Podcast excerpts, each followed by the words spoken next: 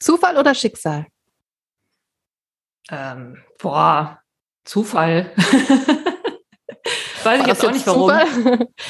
Das war jetzt Zufall, genau. Das, das war jetzt Schicksal, dass ich Zufall gewählt habe, bestimmt.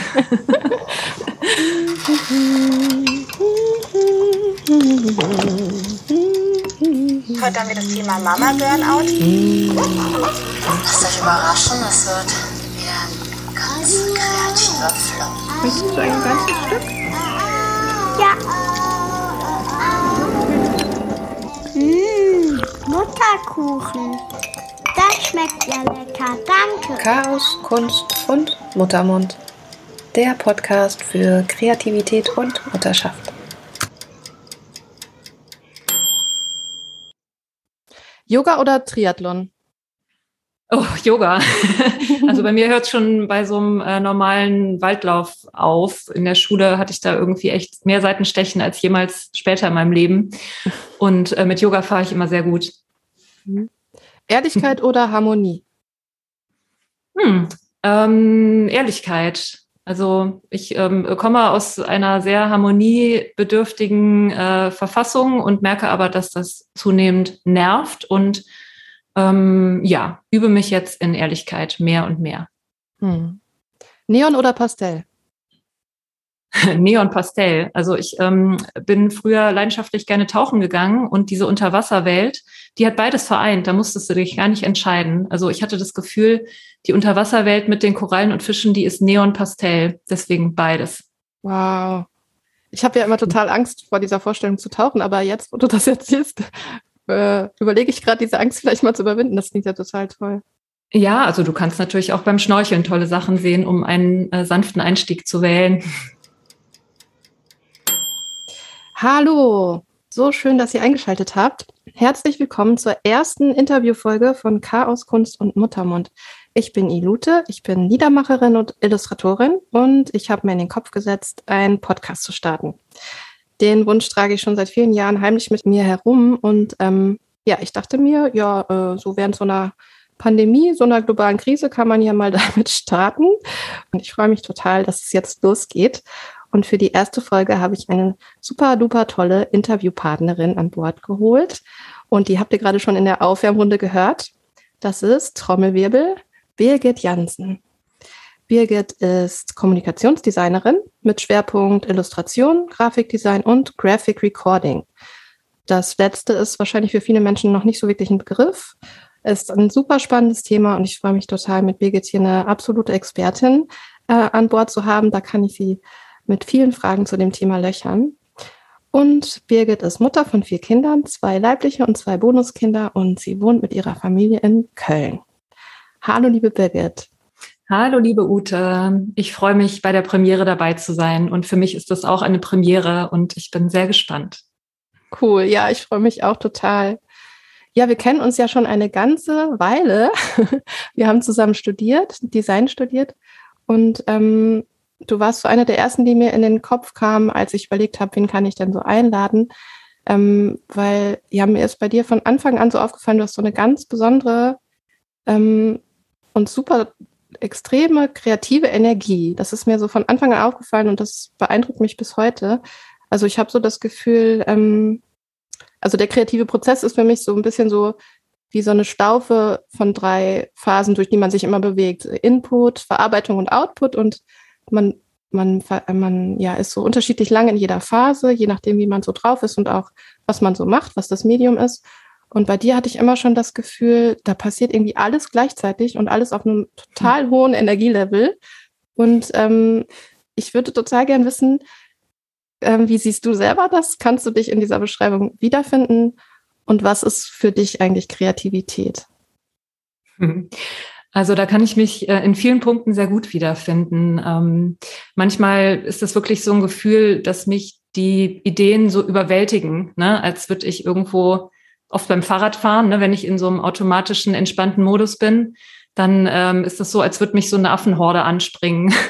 also dann sind plötzlich überall Ideen. Ähm, und in solchen Momenten kommen die auch viel mehr, als wenn ich mich jetzt irgendwie an den Schreibtisch setze und sage, jetzt muss ich hier unbedingt eine Idee raushauen. So, ne? Das ähm, kann dann glücken, wenn vorher diese kleine wilde Affenherde da war und ich die abrufen kann. Ähm, ich merke aber auch auf jeden Fall, dass das so eine, also dass du sagst, das ist eine Energie, finde ich sehr passend. Also es ist wirklich so ein, so ein hm, was sehr plötzliches und intuitives und äh, vernetztes. Also es gibt einfach viele Ideen, die ich habe, wo ich erstmal gar nicht weiß, wohin damit. Ne? Also da denke ich so, huch, was, äh, jetzt hast du irgendwie eine Idee, welches Buch mal geschrieben werden müsste oder welche äh, Kunstinstallation jetzt hier mal gerade auf dem Fahrradweg neben dir cool wäre.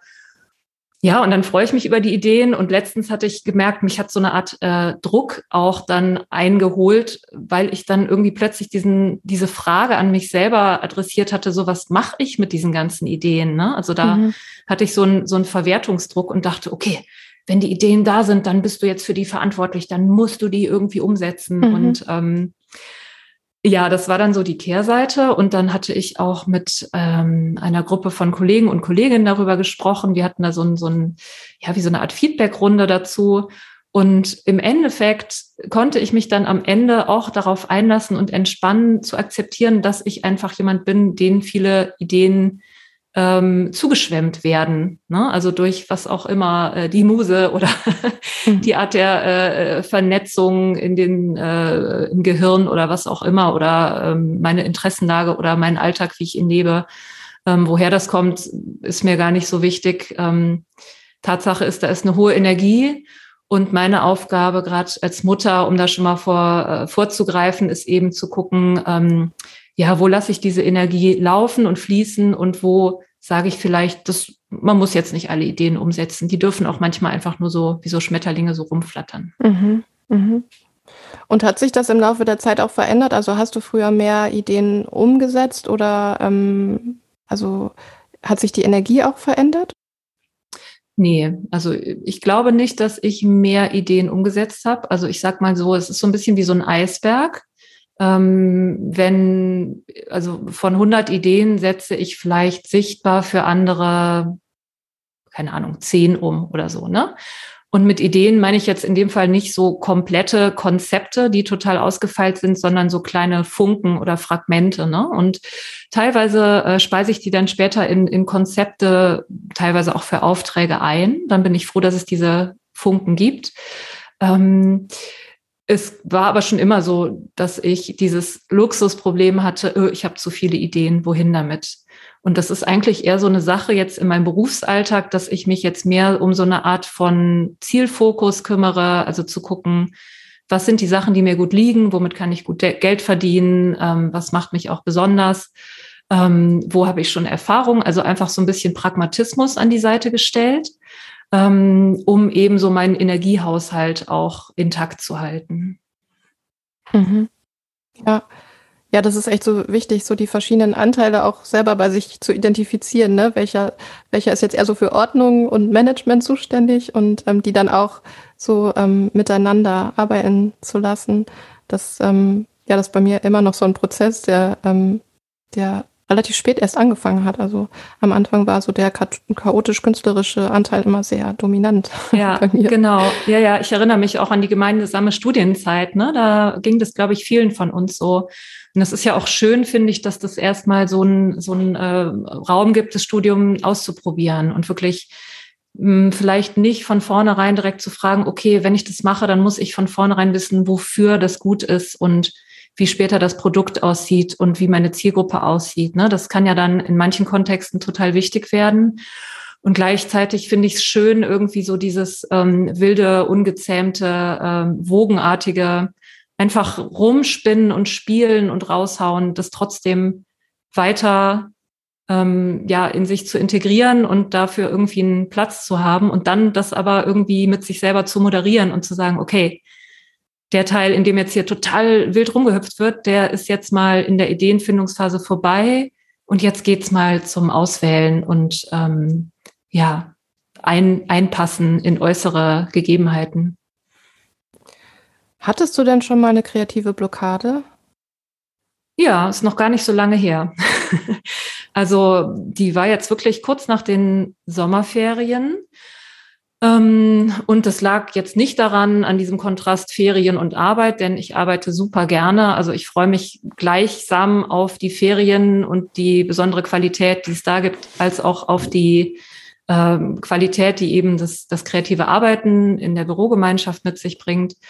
Ähm, das war eher, ja, tatsächlich einfach diese, diese Pandemieerschöpfung, ne? also ganz nachvollziehbar von allen äh, freiberuflich tätigen Eltern, ähm, also oder von natürlich allen Menschen, aber jetzt in, in meinem Fall äh, war es einfach diese Kombination, mein Mann und ich arbeiten beide freiberuflich, also es gibt halt auch unternehmerische Risiken und, und Schwankungen und ähm, ja, wir waren eben auch keine ähm, systemrelevante Gruppe, hatten eben dann dieses Betreuungsthema und ein Schulkind und ein Kita-Kind damals noch. Und ähm, ja, dieses, am Anfang habe ich das gemacht wie früher in der Schule mit dem, mit dem Jogging im Wald.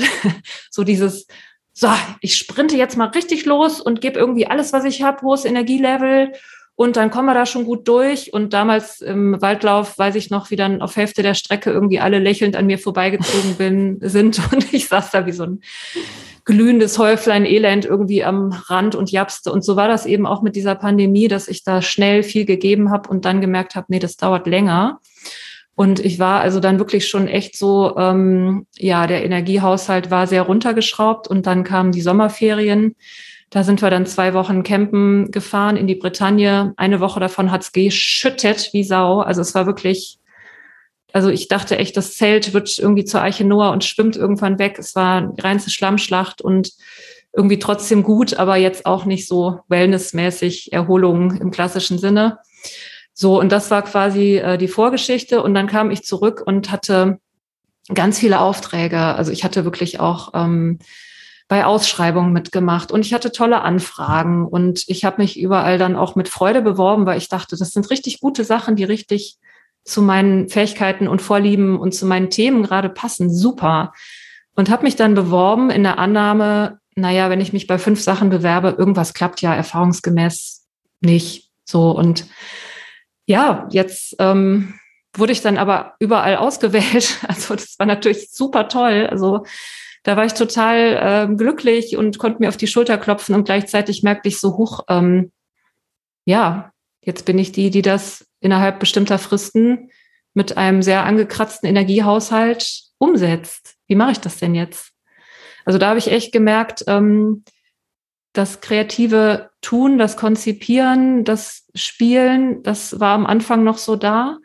Und zunehmend hab, hat sich in mir so ein Druck aufgebaut, so dieses, okay, das muss ich jetzt abliefern, das habe ich jetzt versprochen. Und das muss jetzt auch gut sein. Und also ich war da irgendwie plötzlich sehr streng mit mir und sehr angespannt. Und ähm, wenn Sachen schief liefen, was ja immer tun im Leben an irgendeinem Punkt, ne? Also das Leben besteht ja aus lauter kleinen, lustigen Überraschungen und Fehlerchen zwischen all den Sachen, die nach Plan laufen.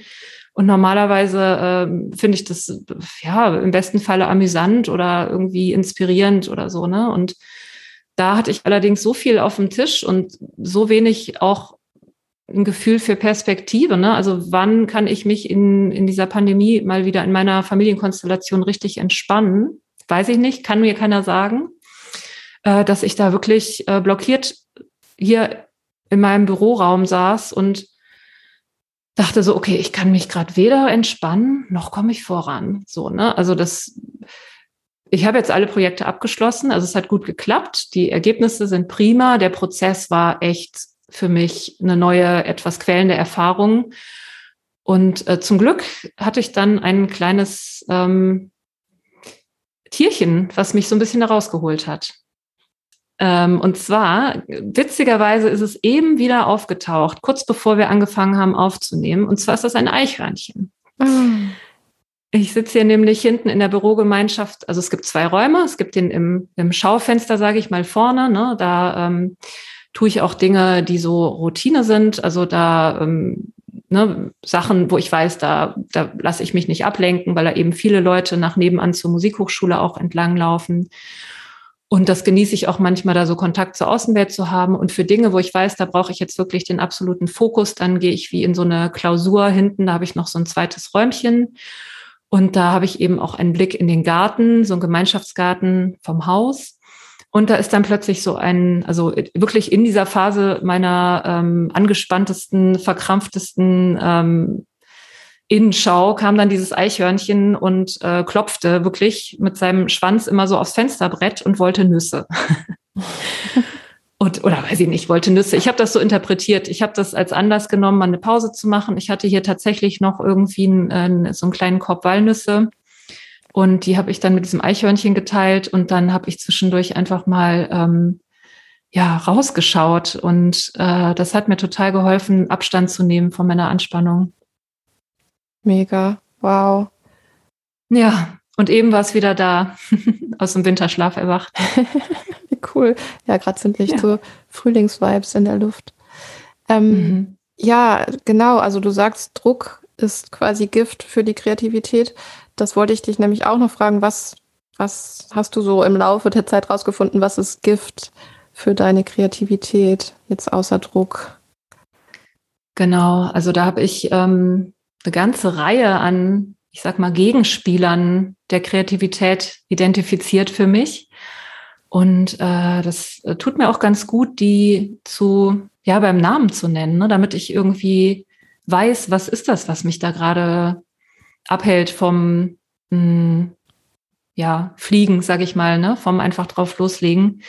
Und ähm, genau, also zum einen ist es halt äh, ein Mangel an, an Zeit, an Ressourcen. Ne? Also das, was ich eben beschrieben habe, das war ja dann so ein ähm, so eine Art Gefühl von Zeitmangel und von äh, ja, ne, kombiniert mit so einer Art von äh, Perfektionismus, den ich auch bei mir identifiziert habe, also von Haus aus irgendwie. Ähm, und den äh, kann ich jetzt so ein bisschen am Schlawittchen packen und den sehen und dann manchmal äh, sanft in die Hängematte legen und sagen, du, jetzt brauche ich dich gerade nicht. Das ist irgendwie alles, alles gut genug, wie das hier gerade läuft. Und ähm, ja, das geht dann auch einher. Also wenn ich in so Phasen bin, wo ich, wo ich so anfange zu pingeln und an mir rumzumäkeln und an meiner Arbeit, dann ähm, ne, ist das manchmal auch so ein Kreislauf. Dann, dann, dann bin ich viel empfindlicher dafür, wenn ich ähm, Bücher oder andere Designs von anderen Gestaltern und Gestalterinnen sehe und dann, dann vergleiche ich mich und denke, warum hat derjenige das denn jetzt so toll hingekriegt und ich nicht? Und ne, also wie so ein, ein ja, sich selber fast schon beschämen dafür, dass man jetzt nicht das erfüllt, äh, ne, so was ich mir jetzt selber gedacht habe, so wie perfekt ich sein müsste.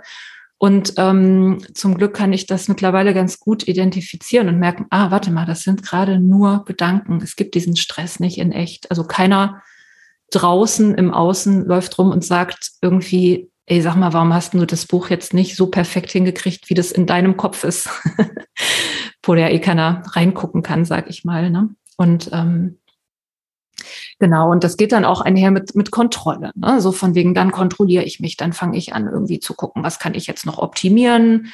Ne? Deswegen auch hattest du ja eben das Stichwort äh, Optimierung schon einmal angesprochen. Mhm. Ähm, ich finde, man kann, oder ich, äh, was ich schon sinnvoll finde, wenn ich so Sachen optimiere, wie kann ich jetzt irgendwie meine Buchhaltung besonders äh, effektiv machen oder so, ne? Also oder effizient ähm, das angehen und was gebe ich raus oder so. Ne? Also das sind so optimierungswürdige Sachen, aber jetzt so an der eigenen Persönlichkeit oder am kreativen Prozess rum zu optimieren, finde ich total störend. Ähm, ja, das mache ich nicht mehr so viel.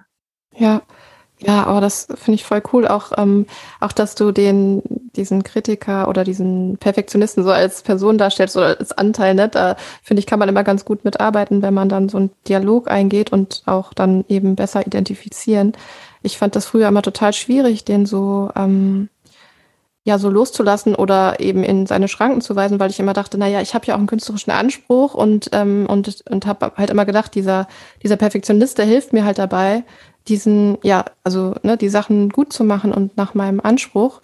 Und irgendwann habe ich so, so nach und nach angefangen, auch so das zu differenzieren, also zu sehen, ja, das eine ist aber eine Vision, die ich habe, die mich total anfeuert ne, und mich motiviert und mich so ähm, ja, in Höchstform bringt. Und das ist aber gar nicht dieser Perfektionist. Und das habe ich früher total oft verwechselt, also mache ich auch immer noch. Ähm, aber eigentlich steckt hinter dem Perfektionisten ja was ganz anderes.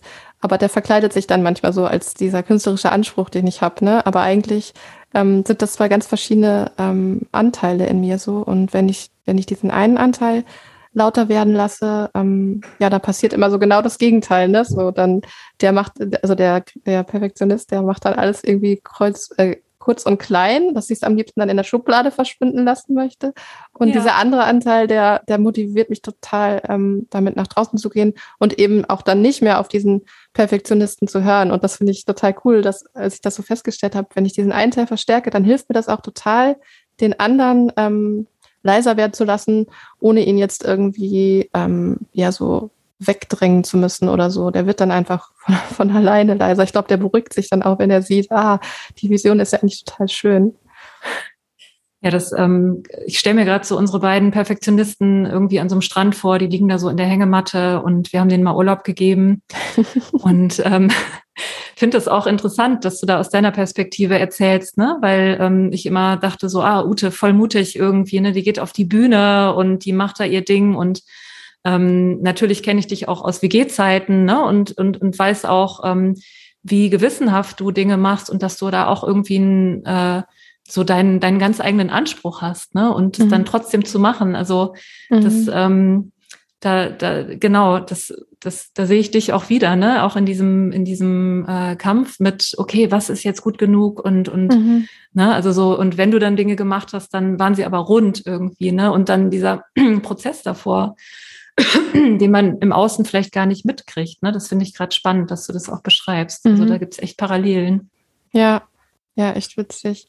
Und ähm, wo wir gerade auch so bei Personifizieren und so sind, deine Kreativität, mhm. wenn die, wenn die ein Mensch wäre, was für ein Mensch wäre denn das? Wie würdest du den beschreiben?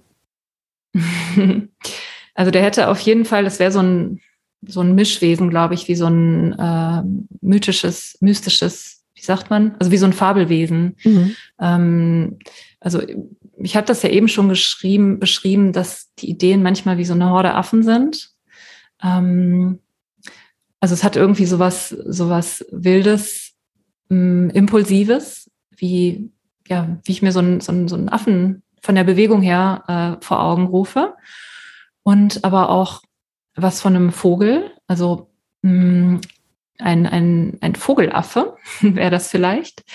Also der, der Affenanteil so für das Verspielte und, und Verrückte und ähm, Ungezähmte und der Vogel vielleicht, um eben auch so einen Perspektivwechsel vornehmen zu können, ne? um eben in so verschiedene Höhen aufzusteigen und Dinge auch mal von oben mit einer Distanz zu betrachten und um vielleicht auch mal ganz nah ranzufliegen und auch mal ein paar Schleifen zu drehen und ähm, ja, vielleicht auch wie so ein Zugvogel, der mit anderen Vögeln gemeinsam fliegt, ne, und mal äh, so die Führung übernimmt und mal sich einordnet. Und also das finde ich auch für den kreativen Prozess und fürs Kreativsein total wichtig, Netzwerke zu haben, ne, und zu wissen, ich bin nicht die, die alle Ideen von der Pike auf äh, schnitzen muss. Ich ähm, kann auch mit Kompetenzen anderer rechnen oder wenn ich über eine Idee spreche, dann klickert beim anderen was im Kopf und dann wirft derjenige noch was dazu und dann wird die Idee erst richtig rund. Voll schön, dass du ähm, von Mensch zum Tier kommst. Ähm, und das Tier, das Eichhörnchen, hatte ich ja auch wieder dahin gebracht. Ne? Das ähm, ja, finde ich voll cool und äh, erinnert mich auch so an, ähm, an mein Projekt mit der Welt unter den Gedanken, dass da ein Tier schlummert. Und ähm, ich finde es einfach immer total wichtig, sich immer wieder auch äh, zu vergegenwärtigen, dass wir so viel mehr sind als unser Verstand und ähm, dass da so viel in uns schwingt, was ähm, ja, was vielleicht eher auf so einer tierischen Ebene stattfindet, die wir gar nicht mit dem Verstand so greifen können. So ein ganzer ähm, Kosmos oder nicht Kosmos, so ein, wie nennt man das, so ein Habitat, so ein, na, wie sagt man, na, wie so ein Dschungel voll mit Wesen irgendwie, ne? mhm. ne? Ja, und auch denen so Raum zu geben und sie vielleicht auch nicht immer zu verstehen und auch nicht den Anspruch zu haben, sie zu verstehen. Ne? Das finde ich auch ähm, wichtig bei, bei Kreativität. Ja, also wo du es gerade sagst, dachte ich auch gerade, ne, also so, so Dinge wie jetzt Perfektionismus oder Erschöpfung oder so Sachen, die einfach auch nerven, ne, aber da sind, weil sie einfach menschlich sind. Ähm, wenn ich mir so gerade vorstelle, ich gebe denen irgendwie so, ein, so, ein, so eine Form, also so ein, so ein Tiercharakter, vielleicht kann ich die dann auch einfach liebevoller akzeptieren, ne? dass mhm. ich sage, okay, da ist jetzt halt wieder irgendwie, keine Ahnung, die Müdigkeit ist jetzt vielleicht das Faultier und ich definiere das um und sage, okay, da ist einfach das Bedürfnis nach Pause und Ruhe, ne? anstatt dann zu sagen, ey, du darfst jetzt aber nicht müde sein und es geht jetzt nicht und ähm, ja, und, und oder irgendwie der Perfektionismus dann vielleicht irgendein Tier, was sich gerade irgendwo verbeißt in irgendeine Beute und aber schon so Kieferschmerzen hat. Also ja. Mhm. Ja, voll. Ja, sich äh, auch so, damit macht man, geht man ja auch ein Stück weit von sich selber weg und ähm, betrachtet sich ja auch nochmal neu. So, ne? Das kann einem ja auch oft helfen. Und sich dann mit etwas zu verbinden, was man vorher vielleicht gar nicht so gesehen hat ja, es weitet so ein bisschen, finde ich, den Blick oder das Gefühl, ne? So dieses, anstatt zu sagen, ich bin so und so und so, und dann hast du so drei Attribute und die sind statisch, was nicht stimmt, finde ich, ähm, gibt das dem Ganzen nochmal so was Lebendigeres, ne? Also auch die Chance ähm, für Veränderung im positiven Sinne. Ja. Und du bist ja Spezialistin für Graphic Recording und hast du Lust, ein bisschen was darüber zu erzählen, was das ist und warum du das so gerne machst? Hm, ja, ähm, sehr gerne, genau. Also ähm, es gibt ja viele Konferenzen und Tagungen, ähm, sei es von Firmen oder Organisationen, äh, Städten, Kommunen, also überall dort, wo Leute miteinander konstruktiv Dinge besprechen ähm, gibt es ja verschiedene Möglichkeiten, das zu festzuhalten. Ne? Also es gibt irgendwie das äh, Sprachprotokoll, also dass jemand das äh, auf Film aufnimmt oder als Audio. Manchmal wird auch mitgetippt. Ähm, ja, und die Erfahrung zeigt, dass Dinge, die nochmal bildlich dargestellt werden, nochmal anders erinnerbar sind für die Teilnehmenden und eben auch nochmal so ein, so ein Gesprächsanlass geben. Ne? Also ich, ich ähm, gehe jetzt mal von so einer äh, Präsenzveranstaltung aus, die gute altmodische, wie wir sie von damals noch kennen. Und ähm, genau, da weiß ich dann halt vorher äh, schon, worum geht es, also was ist das Hauptthema, worüber wird gesprochen, in welcher Reihenfolge, wer sind die Speaker, wer sind die Diskutierenden etc. Und dann reise ich dort an mit so einer riesigen Papierrolle und äh, Stiften, also mit so dicken Markern und äh, baue dort eine Pinnwand auf und dann höre ich zu, also wirklich auch mit diesem geschärften Fokus, den ich vorher auch mit den Kunden besprochen habe. Ne? Also so was, ähm, was wird besprochen? Ne? Also was sind, was könnten Kernthemen sein? Was könnten irgendwie Diskrepanzen sein? Wo könnten Reibungen sein? Wo ähm, ist viel, viel Schwung drin? Genau. Und dann ähm, höre ich das mir an und dann ist das, finde ich, wie so eine Art Simultanübersetzung äh, von gesprochener Sprache in Bildsprache. Also ich höre dann irgendwie ein Stichwort in dem Kontext, den es da gerade gibt und ähm, ja, suche dann eine passende Bildmetapher dafür und die stelle ich dann auf dieses Bild und schaue natürlich auch, dass das so eine Art Erzählstrang gibt. Ne? Also dass das jetzt später nicht so eine lose Iconsammlung ist oder so ein Wimmel-Suchbild, sondern dass ich dann durch grafische Elemente, durch Pfeile, durch Klammern äh, eben auch so eine Art Blickführung herstelle. Ne? Und so, dass im Idealfall äh, Leute, die eigentlich da gewesen wären, die jetzt vielleicht verhindert waren, ähm, sich das später anschauen und denken, ja, ich habe so zumindest in den Grundzügen kann ich nachvollziehen, was da besprochen wurde. Mhm. Und das Ziel deiner Arbeit ist, das dann vor allem die Dokumentation dieser Veranstaltung oder soll da auch noch mal eine Wechselwirkung stattfinden, dass über deine Bilder sozusagen auch noch mal die Diskussion angeregt wird oder dass sich da noch was rauskristallisiert? Also gibt es noch zusätzliche Ziele oder wie kann ich mir das vorstellen? Ja, genau so. Also das hast du schon äh, ziemlich gut zusammengefasst, finde ich. Also ich finde, es ist nicht nur die reine Dokumentation. Ähm, das ist eine Ergänzung zu einer Dokumentation, also wenn das jetzt wirklich irgendwie Geschäftsberichte sind oder so, dann gibt es natürlich weitaus sinnvollere Arten der Dokumentation. Ne? Also ich fange jetzt nicht an, irgendwie Charts und Tabellen eins zu eins abzuzeichnen oder so. Ähm, ich finde, es ist zum einen ein, ein gutes, ähm, wie soll ich sagen, Stimmungsbild, was festhält, wie diese Leute zu dem Zeitpunkt ähm, was die miteinander vereinbaren oder was die miteinander besprechen. Also wie mhm. so ein mhm. Zeitzeugnis zu diesem einen ganz konkreten Zeitpunkt.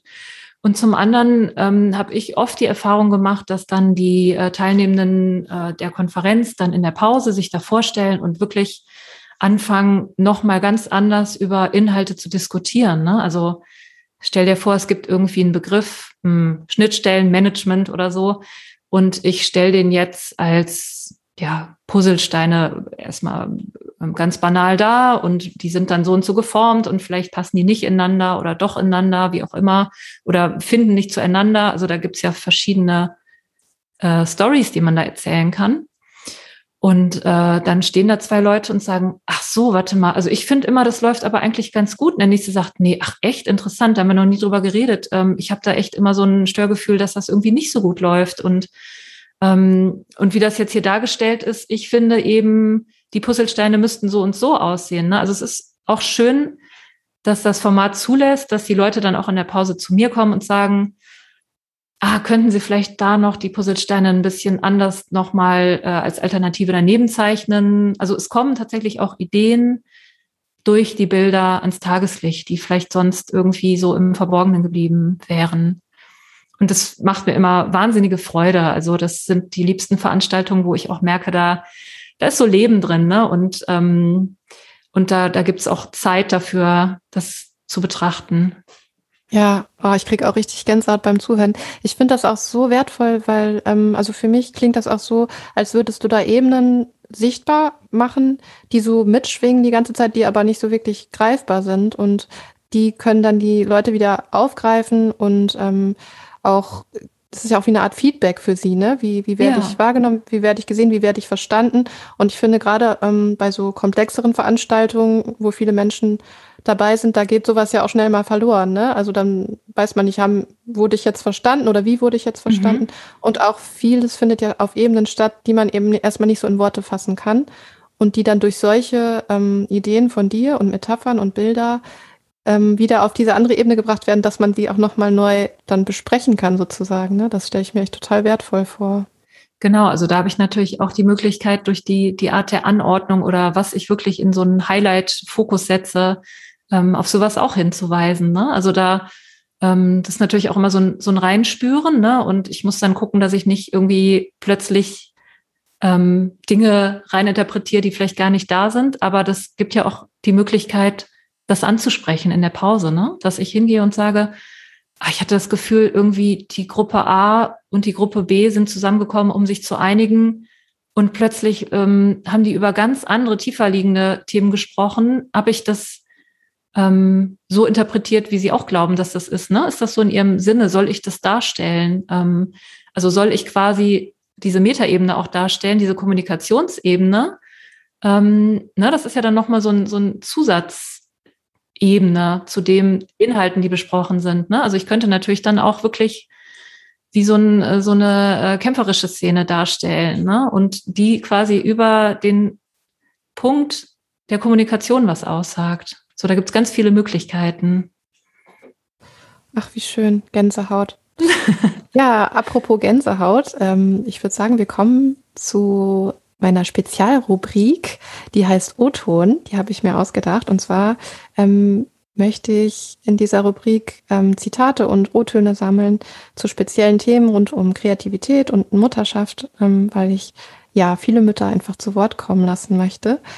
Und ähm, das Thema der heutigen Folge hast du selber mitgebracht. Das lautet zwischen den Polen Heiliger Schrein und Mülltonne. Wie geht ihr mit den unzähligen Bastelarbeiten eurer Kinder um? Und ich glaube, du hast da echt einen Nerv getroffen mit deiner Frage. Ich habe ganz viele tolle verschiedene Antworten bekommen. Ähm, und ein paar davon möchte ich jetzt einfach mal vorlesen bzw. vorspielen. O-Ton, O-Ton, O-Ton. Ich habe Sammelmappen in verschiedenen Größen. Vieles hängt aber auch eine Weile an der Wand. Denn wie soll ich entkräften? Wenn Mama das kann, warum sollte ich da nicht dürfen? Ich bin Oma von fünf Enkelkindern und auch ich kann gemaltes oder gebasteltes meiner Enkelkinder nicht wegwerfen. So habe ich für ihre Bilder Mappen angelegt, für jedes Enkelkind und mit Datum versehen. Ja, ich hebe ganz, ganz wenig auf. Wir gucken es gerne nochmal gemeinsam an. Wir gehen nochmal in die Wertschätzung, erfreuen uns dran, gucken, was uns ganz besonders gefällt und äh, lassen es dann auch gehen wieder. Und noch eine andere Mutter schreibt, Bilder behalten wir. Es gibt einen Bilderrahmen, der leicht auf und zu geht. Da darf gewechselt werden nach Bedarf der Kinder.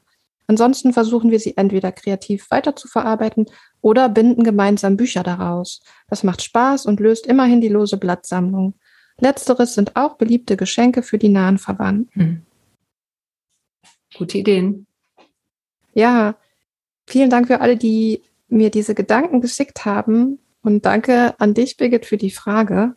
Fand ich sehr inspirierend und berührend. Und ähm, wenn ihr neugierig seid, was da noch so für Antworten kam, dann könnt ihr gerne in die Shownotes gucken. Da habe ich einen Link für alle Zitate dieser Folge. Ja, wo wir beim Thema Muttersein angekommen sind, ähm, was hat sich denn für dich eigentlich mit dem Mutterwerden verändert? Also für dich und für deine Kreativität? Ähm, also für mich war das ein, hat das sehr viel Mut erfordert, mir zuzutrauen, Mutter zu werden.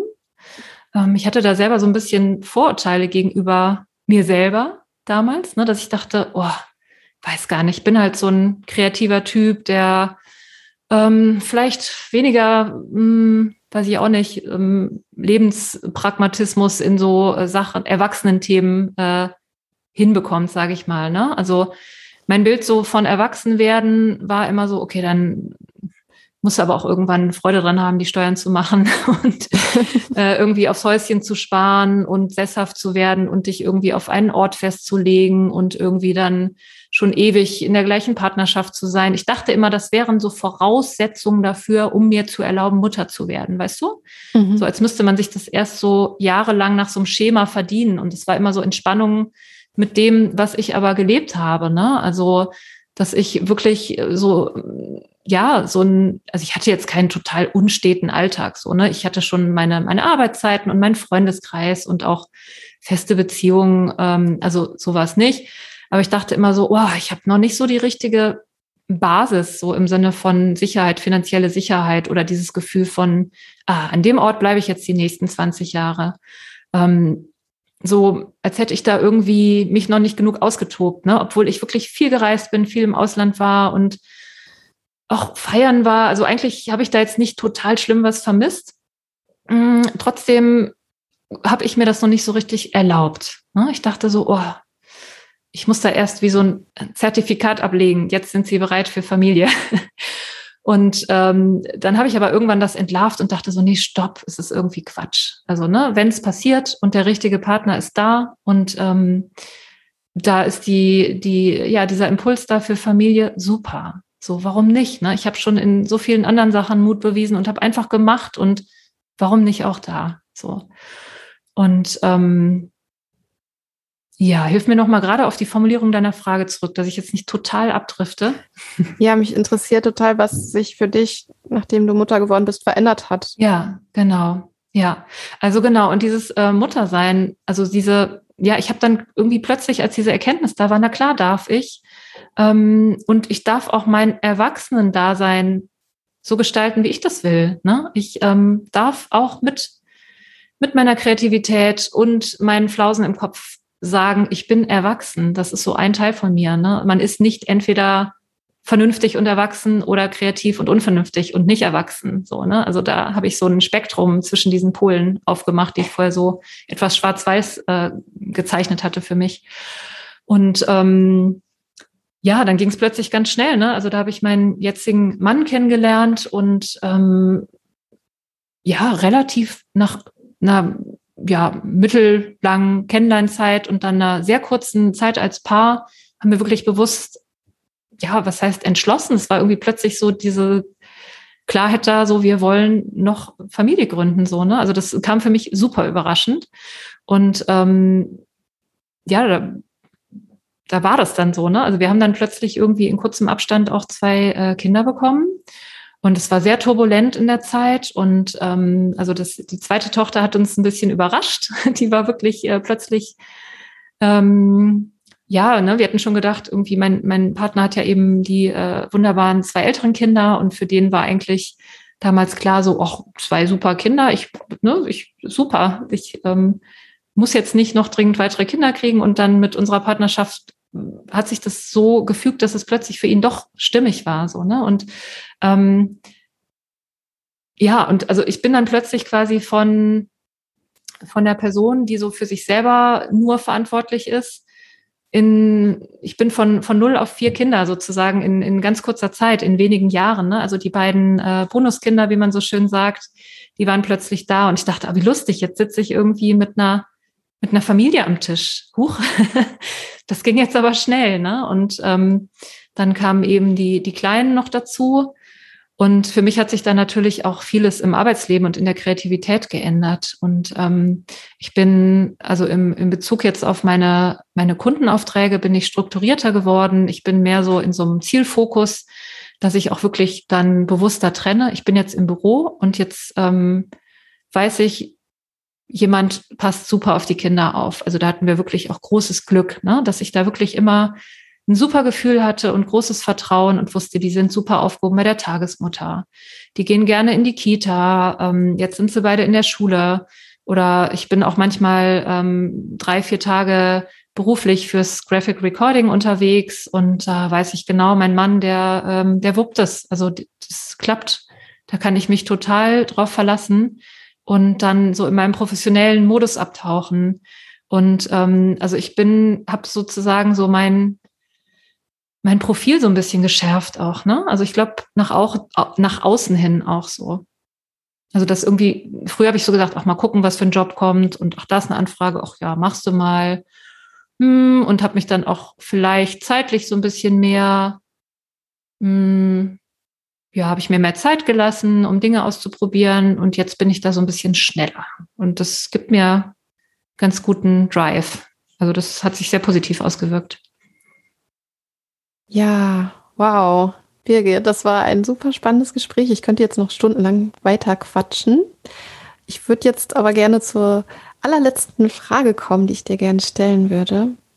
Und zwar ähm, allen Menschen, die jetzt gerade zuhören, die sich mehr oder überhaupt Kreativität in ihrem Leben wünschen, diese aber gerade nicht so wirklich Raum für sehen oder die Möglichkeit sehen, ähm, was würdest du denen gerne auf den Weg geben? Hast du einen Tipp oder eine, einen Input? Ja. Hm.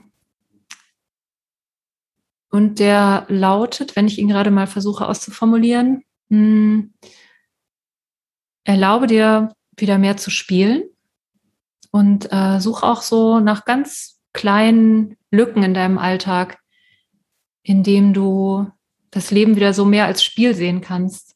Ähm, das kann irgendwie ein Gedanke sein oder eine Beobachtung. Ähm, das kann irgendwie sein, dass du plötzlich eine Melodie im Kopf hast oder irgendeine. Also das, ich finde, das darf auch im Kopf stattfinden, Kreativität. Und das muss nichts ähm, ja, sein, was jetzt in der physischen Welt äh, für andere sichtbar ist. Ne? Und ich finde, das gibt so einen ganz anderen Freiraum und nimmt so den Druck oh, wenn ich eine Idee habe, dann muss ich die sofort sichtbar machen, damit andere mir auch glauben, wie kreativ ich bin. Und ich, ähm, ja, empfinde Kreativität als etwas sehr Umfassendes, eben jetzt nicht nur beschränkt auf so Diszipline wie Musik und darstellende Kunst und äh, was auch immer, Kunsthandwerk, sondern ich finde, Kreativität kann auch wirklich so im ganz normalen kleinen Familienalltag stattfinden. Und da braucht es auch kein Kreativdiplom dafür. Also das die Fähigkeit, finde ich, liegt wirklich in jeder Person im ähm, kleinen oder ja, in so kleinen Momenten die Welt anders zu sehen. Und zwar nicht so festgelegt, sondern eben etwas fließender und etwas formbarer durch die eigenen Ideen und die eigene Wahrnehmung. Wow, ja, wunderschön. Vielen, vielen Dank, liebe Birgit. Ja, sehr gerne. Hat Spaß gemacht. Danke, dass du uns mitgenommen hast in deine kreative Welt und in deine Gedankenwelt. Und ähm, ja, ich hoffe, da waren viele inspirierende Momente dabei für alle, die zugehört haben. Und ähm, Falls ihr neugierig seid und noch mehr von Birgit erfahren wollt und sehen wollt, was sie so macht, dann guckt in die Shownotes, da verlinke ich Birgits Seite. Da könnt ihr dann mit ihr Kontakt aufnehmen oder euch einfach mal auf ihrer Seite umschauen. Ja, ich bin auch total gespannt, wen du als nächstes einlädst. Und ähm, bedanke mich nochmal ganz herzlich und fühle mich ganz geehrt, äh, dieses Experiment mit dir starten zu dürfen, ähm, weil es ja deine Podcast-Premiere ist und meine überhaupt generell in einem Podcast Auftritt-Premiere. Und, ähm, und ich finde, jetzt können wir uns auf die Schultern klopfen, dass das alles prima geklappt hat. Und es hat echt total Spaß gemacht, dieses lustige Spiel im Sinne von kreativem Ausprobieren mit dir zu spielen. Wie schön, das freut mich. Mir hat es auch total viel Spaß gemacht. Danke dir.